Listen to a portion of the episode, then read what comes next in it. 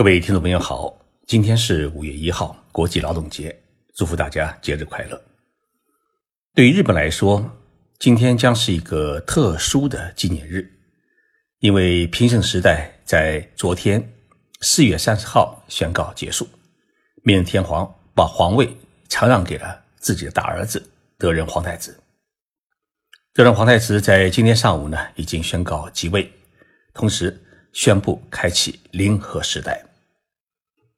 平成时代诞生于一九八九年，三十年来，日本经历了泡沫经济的崩溃，多次大地震、大海啸的袭击，经济从超低空飞行逐渐出现了复兴。日本也从一个从不与国际军事沾边的和平国家，开始了修改宪法，让自卫队合法化的动向。我们该如何评价平成时代的明仁天皇？又该如何来寄希望于得人心天皇？今天的节目，我就来跟大家聊一聊日本的这两代天皇，展望一下临和时代。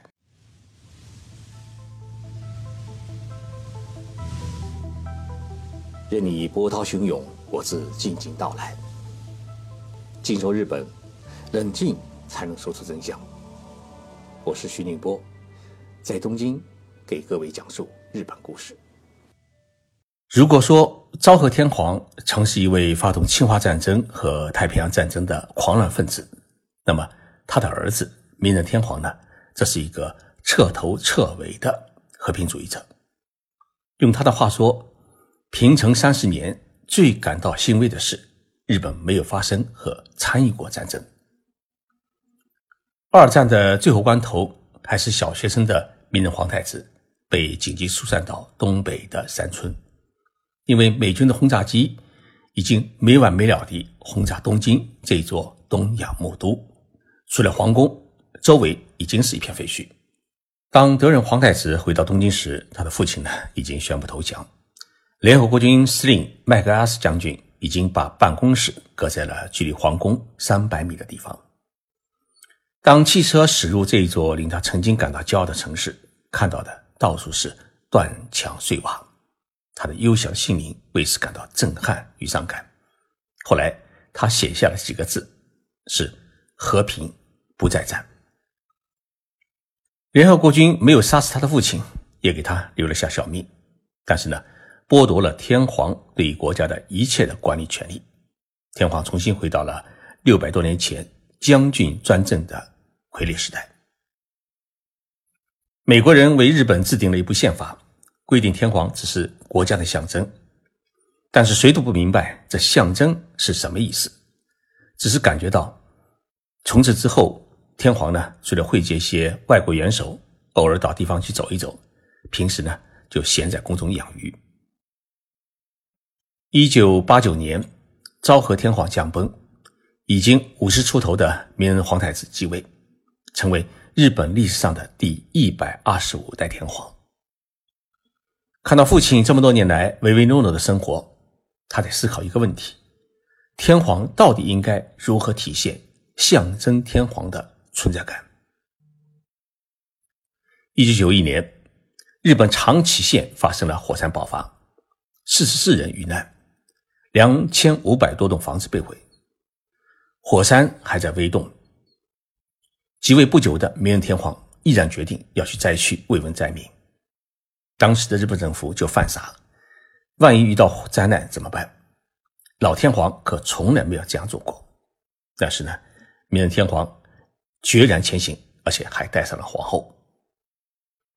上了年纪的日本老人们每每谈起这件事情，泪珠总会在眼眶里面打转，因为明仁天皇到了灾区。走进灾民的避难所，他做了一件令人意想不到的事情。他走到灾民前，双腿是跪在地上，一直跪着与灾民们交谈。虽然日本民间也有跪谈的习俗，但是呢，人们从来没有看到过天皇下跪的身影，因为在日本的传统意识当中，天皇是神，他的圣体只能敬仰而不可亲近。一九四五年秋，陷入会不会被杀担忧之中的昭和天皇，硬着头皮去联合国军司令部拜会麦克阿瑟将军。宫内厅一再要求麦克阿瑟不得与天皇握手，但是会谈结束以后，麦克阿瑟伸出了手，昭和天皇是紧张一会儿，也伸出了手。第二天，日本各大报纸头版头条呢刊登出一张照片，个子矮小的昭和天皇与。身材高大的麦克阿瑟合影的照片，那张照片彻底摧毁了日本国民心目当中最后的一丝希望。他们感到我们真的失败了。与国民跪谈成了明仁天皇亲民的一大象征。他这一跪，让日本国民的内心重新燃起一种希望，就是天皇在，国家还在。二零一一年三月。东日本遭遇了九级的大地震，巨大的海啸摧毁了东北沿海地区。福岛第一核电站呢，也造成了核泄漏，近两万人遇难，数百万人是无家可归。刚刚上任不久的菅直人首相是手忙脚乱，不知如何救灾，全国也陷入一片混乱与悲哀。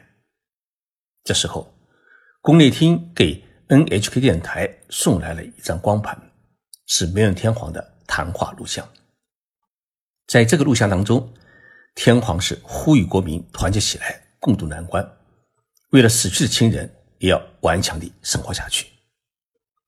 录像播出以后，许许多多的灾民会在避难所的电视机前落泪，因为在最困难的时候，天皇心里想着我们。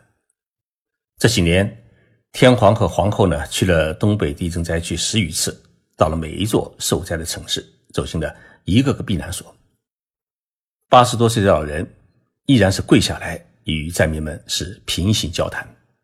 他以自己行动诠释了天皇是日本国家的象征的真正含义，那是一种凝聚国家与国民的精神的存在。这几年，趁着自己还能走动，明仁天皇呢带着皇后还去了菲律宾和帕劳等太平洋岛国。作为天皇，他去祭奠。在太平洋战争中命运他乡的日本国民，替他的父亲道歉。同时，他还带领两个儿子呢，去参观了七十多年前曾经作为御前作战室的皇宫的地下战壕，拿出父亲宣布日本投降的语音广播的原版胶片，让儿孙们一起收听，让他们记住，我们这个国家不能再走战争之路。天皇是在十年前被查出前列腺癌，动手术前，他第一次把皇权临时交给了他的大儿子，就是德仁皇太子。也许从那时开始，他已经在思考一个问题：我不能像我的父亲那样躺在病床上昏迷不醒，手里还捏着皇权，却不能理政。两年前，明仁天皇突然宣布要生前退位，这一宣布呢，让安倍首相是。措手不及，因为自明治时代以来，日本还没有出现过天皇活着的时候退位的事情。更有传言说，是因为天皇不愿意在自己在位时看到安倍修改和平宪法，所以呢，一时间安倍与明仁天皇的关系就显得十分的紧张。天皇想退位呢，自己还不能想退就退，国会得从法律层面。为天皇的生前退位找到借口和理由。为此呢，日本政府专门成立了一个由各界代表组成的退位委员会，提出了各种退位的方案。同时呢，国会也专门制定了一部宪法。也许也是为了避免自己驾崩以后骨肉相争，皇太子的立位权，明天皇呢，趁着自己还在还不糊涂的时候呢，顺利完成了皇位的交接，同时确定了一个。后续皇位传承的一个路径图，也就是说，这一次呢，他不立新皇太子，而是立小儿子邱孝公为王室，作为德任皇太子继位后的皇位的第一继承人。这样呢，等以后皇位到了需要继承时，皇室可以自己不继位，而把皇权呢直接传给儿子右任亲王继承，这样就可以顺利完成男性天皇的传承。我们可以看出，明仁天皇可谓是傲尽心机。在昨天皇宫举行的退位仪式上面，明仁天皇对国民发表了最后的致辞。他说：“啊，即位三十年来，满怀对国民的深深信赖和敬爱，不断地履行作为天皇的职责，自己呢感到十分的幸福。对国民能够接纳我作为象征天皇，并始终给予我支持，我表示衷心的感谢。我和天皇一道，衷心祝愿。”明日开始的新的联合时代，保持和平并硕果累累。在此，我祝福我国和世界人民安宁与幸福。说完明仁天皇，我们再来说说今天即位的新天皇德仁天皇。德仁天皇出生于一九六零年二月二十三号，是明仁天皇和美智子皇后的长子。德仁的名字来自于中国儒家的经典著作。《中庸》当中的一句话，这句话是“苟不顾聪明胜之达天德者”。一九八二年，德仁从学习院大学毕业以后呢，呃，进入了学习院大学研究生院深造。不过，德仁皇太子当时选择的专业呢是中世纪交通史和流通史，而不像以往的日本皇成员那样将自然科学作为自己的专攻对象。德仁皇太子在读研期间呢，还于一九八三年到八五年之间前往英国的牛津大学留学，成为日本皇室里面第一个出国留学的皇室成员。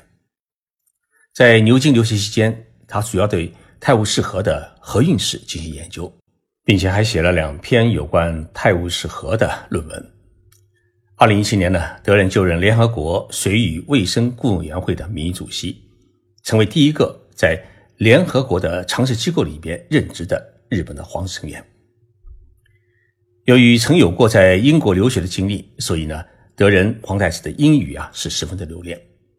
在二零零一年他访问德国期间，德仁皇太子曾用英语与德国总理迈克尔进行交流，感谢德国对东日本大地震的支援。两人最后用英语聊了四十五分钟。日语当中啊有一个词叫“爱妻家”。翻译过来就是顾家爱妻子的人，德仁皇太子啊，可以说是完完全全的一个爱妻家。一九九三年的一月十九号，日本的皇家会议宣布，德仁皇太子与小和田雅子正式订婚。同年的六月九号，日本皇室举行了盛大的结婚典礼，德仁皇太子与雅子妃呢，呃，结束了长达七年的爱情的长跑，得到国民的祝福。并举行了隆重的婚礼。一九九三年一月十九号，日本皇家会议宣布，皇太子德仁与小和田雅子正式订婚。同年六月九号，日本皇室举行了盛大的结婚典礼，德仁与雅子妃呢结束了长达七年的爱情长跑。与美智子皇后一样，皇太子妃雅子呢同样出生于他的民间。一九六三年出生的雅子来自一个外交官的家庭，但他的爷爷曾经当过海军的大将，他的父亲呢，呃，曾经担任过日本外务省的事务次官，所以呢，呃，雅子是从小随同父母亲在海外奔波，他的幼儿园是在莫斯科上的，小学呢是在东京和纽约来回，中学呢则是奔波于波士顿和东京之间。一九八五年。雅子飞以优异的成绩从哈佛大学的经济学部毕业。一九八六年四月呢，回到日本的雅子进入了东京大学攻读法学硕士。同年，他通过了日本极为难考的外交官的资格考试，正式进入了日本外务省的工作。德仁皇太子向雅子妃求婚时，曾经说过这么一句话：“或许你惧怕进入皇室。”但是呢，我将保护你一辈子。从一九九三年两人结婚至今，德仁是一直履行着当年对雅子的诺言。即使因为生育问题，雅子妃的精神状态遭到了舆论的压力，德仁皇太子也始终守护着自己的妻子不被伤害。